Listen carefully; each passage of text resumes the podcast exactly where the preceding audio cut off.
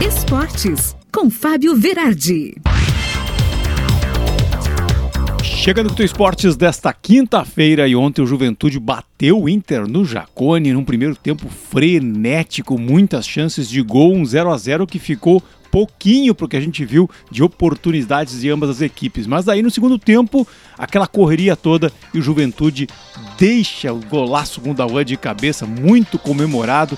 E depois Paulo Vitor faz contra e acaba ampliando então 2 a 0 para o Papo. O Inter descontou lá no finalzinho com o Cadorini, quase aos 88, né? E o Inter deixa escapar uma oportunidade incrível, né? De poder chegar sozinho no G6, porque o Corinthians perdeu o jogo ontem, foi goleado pelo Atlético Mineiro lá no Mineirão. E o Juventude consegue três pontos fundamentais para sua tentativa de saída do Z4. O técnico Jair Ventura ontem comemorou e comemorou muito, via-se a vibração dele, que agora o Juventude então fica a quatro pontos na frente do Grêmio, está na beiradinha ali, ó, tá quase saindo do Z4 dessa tabela infame que ninguém quer ficar perto, né?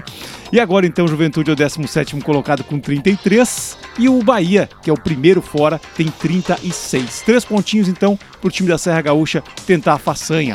O Santos ontem se afastou do Z4 ganhando de 2 a 0 do Bragantino Red Bull, baita resultado. Agora o Santos escalou o pelotão, foi para 38 pontos. O líder Galo então fez os 3 a 0 no Corinthians, um baita jogo, né? Cada atacante do, do Galo fez um gol no timão, né? Foi um jogaço com quase 60 mil torcedores no Mineirão. Sport Recife lutou muito ontem, mas perdeu de 3 a 2 para o América Mineiro. E agora então o Palmeiras tá ali, né, chulhando a segunda colocação, fez 4 a 0 no Atlético Goianiense. Não quis saber, né? Também aplicou uma baita goleada o Verde de São Paulo. Brasil de Pelotas na Série B ontem perdeu de 1 a 0 para o Guarani e continua como último colocado na tabela. E o Goiás fez uma partidaça ontem, ganhou de 2 a 1 do Curitiba e voltou para a zona de classificação para a Série A. E o Vasco, jogando em casa em São Januário, tomou 3 a 0 do Vitória da Bahia e deu adeus a qualquer fio de esperança de se classificar para a Série A. E hoje tem Brasil e Colômbia pelas eliminatórias da Copa do Mundo.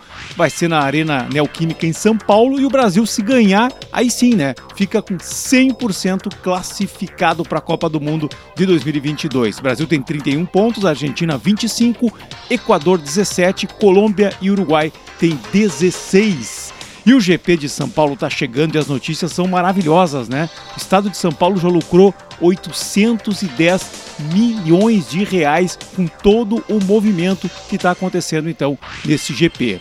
E na NBA ontem, Lonzo brilhou e o Chicago Bulls venceu o Mavericks e confirmaram mais uma vez a liderança na Conferência Leste. Tudo, tudo do esporte, confere aqui dentro do programa Alma de Campo, no teu Esportes, na tua Rádio Sul.net.